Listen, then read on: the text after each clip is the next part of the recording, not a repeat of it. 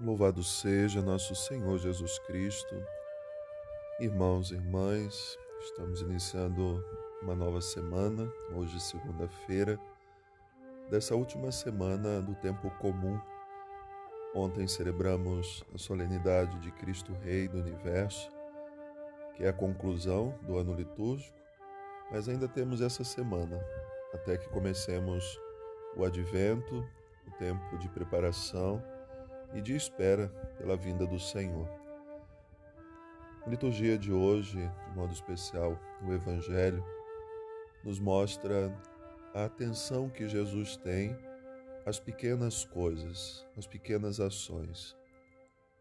Às vezes isso, ainda em nosso tempo, passa desapercebido aos olhos das pessoas.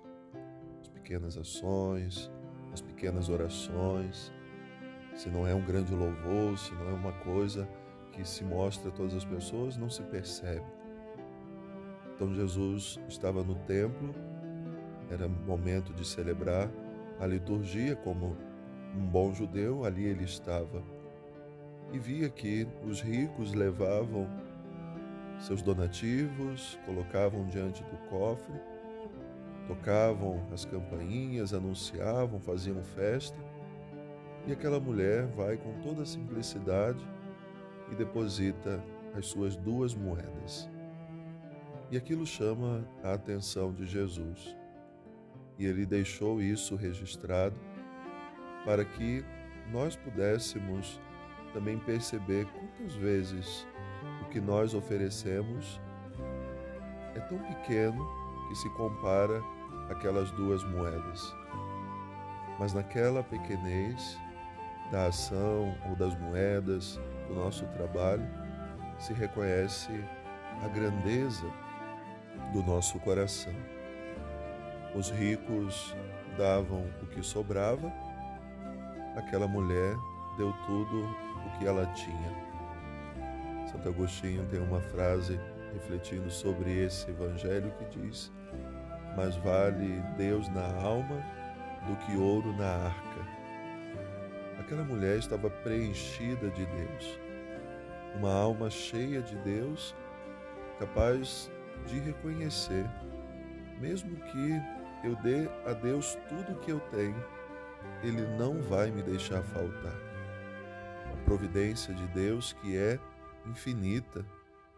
Quantas vezes ouvimos testemunhos na igreja sobre isso?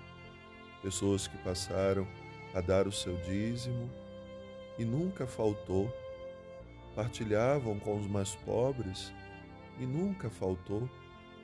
E assim nós aprendemos com essa pobre viúva que mais vale ter Deus na alma do que o ouro na arca. Jesus, em outros momentos, falando da riqueza, vai dizer que precisamos juntar nossa riqueza, o nosso tesouro, aonde a traça não corrói, aonde o ladrão não rouba. E esse exemplo de hoje é para nós um grande ensinamento. Essa mulher ensina a juntar esses tesouros que o ladrão não rouba e a traça não corrói, que são os tesouros colocados no coração de Deus. Aquele, aquele momento, aquele exemplo da mulher encanta Jesus. Ela não fez nada para chamar a atenção, mas Jesus, como tem um olhar muito atento, ele percebe. E assim ele louva a generosidade daquela mulher. Nesse final de ano, sempre se desperta em nós uma consciência maior de caridade. Queremos ajudar as pessoas, ajudamos nas comunidades e precisamos, tem muitas pessoas necessitadas. Mas não dê aquilo que lhe sobra. Dê aquilo que você tem, tudo que você tem.